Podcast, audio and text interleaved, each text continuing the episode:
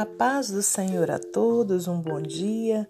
Estamos aqui no dia 4 de janeiro de 2023 para meditarmos na palavra do Senhor. Hoje eu te convido a abrir em Gálatas, capítulo 5, versículos 13 ao 18. Diz assim a palavra do Senhor: Porque vós, irmãos, fostes chamados à liberdade, não useis então da liberdade para dar ocasião à carne, mas servi-vos uns aos outros pelo amor. Porque toda a lei se cumpre numa só palavra, nesta: amarás o teu próximo como a ti mesmo. Se vós, porém, vos mordeis e devorais uns aos outros, vede não, vede não vos consumais também uns aos outros. Digo, porém, Andai em espírito e não cumprireis a concupiscência da carne, porque a carne cobiça contra o espírito, e o espírito contra a carne, e estes opõem-se um ao outro, para que não façais o que quereis. Mas se sois guiados pelo espírito, não estais debaixo da lei. É, eu vou ler, irmãos, até o 21 não, eu vou ler até o 26, que vai ser melhor para o nosso entendimento. Porque as obras da carne são manifestas, as quais são prostituição, impureza, lascívia, idolatria, feitiçarias, inimizades, porfias, emulações, iras, pelejas, dissensões, heresias, invejas, homicídios, bebedice, glutonaria e coisas semelhantes a essas, acerca das quais vos declaro, como já antes vos disse, que os que cometem tais coisas não herdarão o reino de Deus. Mas o fruto do Espírito é amor, gozo, paz, longanimidade, benignidade, bondade, fé, mansidão, temperança. Contra estas coisas não há lei. E os que são de Cristo crucificaram a carne com as suas paixões e concupiscências. Se vivemos no Espírito, andemos também no Espírito. Não sejamos cobiçosos de vanglórias, irritando-nos uns aos outros, invejando-nos uns aos outros. Senhor Deus e Pai, te agradecemos por mais essa oportunidade que o Senhor nos dá de estarmos aqui para meditarmos em Sua palavra. Pai querido, nessa hora eu te peço perdão pelos meus erros, minhas falhas e meus pecados. E te peço, Pai, humildemente, que o Senhor me use como instrumento seu para transmitir a sua palavra, que ela venha de encontro aos corações, que o Senhor faça maravilhas nesse dia nas nossas vidas, meu Deus, fazendo com que a gente seja, Pai querido, cada vez mais parecido com o nosso Senhor Jesus Cristo. Pai amado, se tem alguém porventura ouvindo essa oração, ouvindo esse momento devocional, que se encontra, meu Deus, enfermo, que possa receber a cura do Senhor, se se encontra porventura desempregado, que possa receber um emprego, Pai. Ó oh Deus, nós não estamos aqui para apenas pedir ao Senhor, Pai amado, mas também para te agradecer por todas as maravilhas que o Senhor tem feito em nossas vidas. Mas dependemos de Ti também, Senhor, para tudo. E é por isso, Pai, que nessa hora entregamos a vida de cada um em Tuas mãos, as nossas vidas também, te pedindo a Sua proteção, que o Senhor continue a nos guardar, a nos livrar do mal, meu Pai, em nome de Jesus. Muito obrigada, Pai, Filho e Espírito Santo. Amém. Que não seja eu a falar, mas o teu Espírito Santo. Amém. Meus amados irmãos, minhas amadas irmãs, é com muita alegria que mais uma vez estamos aqui para meditarmos na palavra do Senhor. Hoje, então, eu trago essa carta do apóstolo Paulo aos Gálatas, onde ele vem tratando um assunto muito importante, que é as obras da carne e o fruto do Espírito. Nós começamos então a nossa meditação aqui no versículo 13, onde diz: Porque vós, irmãos, fostes chamados à liberdade.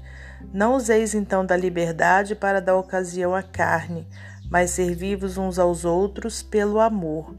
Né? Então, quando o apóstolo Paulo fala para aquela igreja né, ali da Galácia, da Gal Galácia, né, é, sobre a importância de que fomos, eles tinham sido né, chamados à liberdade, à liberdade, mas que não era para usar dessa liberdade para dar ocasião à carne. E ao contrário, era para que fosse usado para servir uns aos outros pelo amor. Então, o que acontece?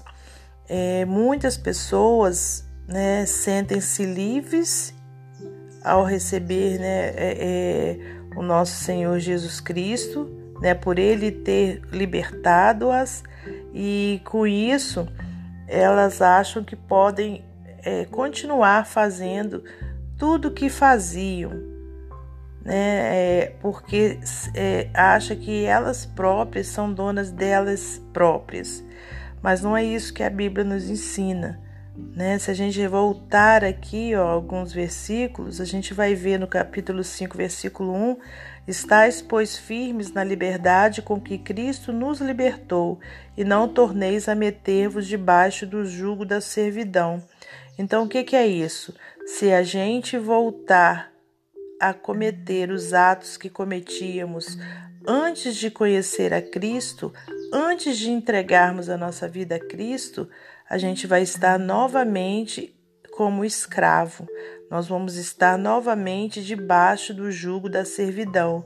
Então, Jesus Cristo, ele nos libertou dessa servidão. Agora, se a gente voltar a cometer as obras da carne, que foi o que a gente leu aqui, o que é, o que são as obras da carne, né? Prostituição, impureza, lascívia, idolatria, feitiçaria, inimizade, porfia, ira, peleja, dissensão, heresia, emulação, inveja, homicídio, bebedice, glutonaria e coisas semelhantes a estas. Então, quando a pessoa, né, que já se encontra livre por Jesus Cristo, ela volta a cometer, né, essas obras, ela então está novamente se metendo debaixo do jugo da servidão. Agora, se ao contrário, né, é, ela der lugar aos frutos do Espírito, ela então vai estar na liberdade cristã, né, na liberdade do nosso Senhor Jesus Cristo, né, porque aqui no versículo 22 diz: o fruto do Espírito é amor, gozo, paz, longanimidade, benignidade, bondade, fé, mansidão, temperança. Contra essas coisas não há lei, né? Então quer dizer, não vai, não é, não, não tem pecado, não tem é, servidão e ao contrário vai ter o que? Liberdade, liberdade de andar no Espírito Santo de Deus, né? No versículo 25 diz: se vivemos no Espírito, andemos também no Espírito. E aqui na palavra do Senhor, essa palavra Espírito está com letra inicial maiúscula, quer dizer, ela faz referência ao Espírito Santo de Deus. Glórias a Deus, né?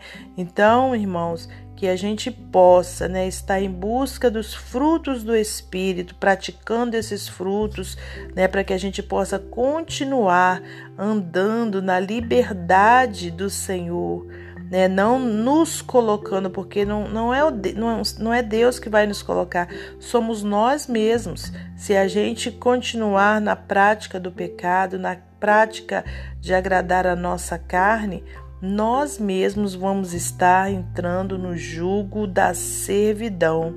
Agora, se lutarmos em Cristo, né, é, praticando os frutos do Espírito, nós com certeza estaremos na liberdade do nosso Senhor Jesus Cristo, né? E teremos um lugar preparado para nós no céu de glória, né? Que o Senhor tem prometido para todos aqueles que perseverarem até o fim. Amém? Que a gente então possa é, continuar, né? Praticando os frutos do Espírito, deixando de lado todas as obras da carne. E agora, para é, nós finalizarmos esse momento devocional, como de costume, eu vou ler para você mais um texto do livro Pão Diário. Andando com o Espírito. O autor Malcolm Gladwell sugere que 10 mil horas é o tempo que leva para ser hábil em qualquer ofício. Mesmo para os maiores artistas e músicos de todos os tempos, o tremendo talento inato não era o suficiente para alcançar o nível de conhecimento que eventualmente alcançariam. Eles precisavam praticar todos os dias. Por mais estranho que pareça, precisamos de mentalidade semelhante quando se trata de aprender a viver no poder do Espírito Santo.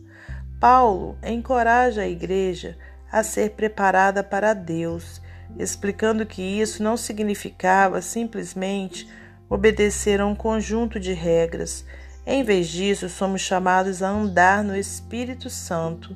A palavra grega que Paulo usa para guiar significa literalmente andar ao redor de algo ou viajar. Assim, para Paulo, andar no Espírito significa caminhar com o Espírito todos os dias. Não é apenas uma experiência única do seu poder. Oremos para sermos cheios do Espírito Santo diariamente, para nos rendermos à Sua ação. À medida que Ele nos aconselha, guia, conforta e está simplesmente conosco, e à medida que somos conduzidos pelo Espírito, dessa maneira, tornando-nos cada vez melhores, ouvindo Sua voz e seguindo Sua liderança. Espírito Santo, que eu possa andar contigo hoje e todos os dias. Amém? Que Deus abençoe você e sua família, que Deus abençoe a minha e minha família e até amanhã, se Deus assim permitir.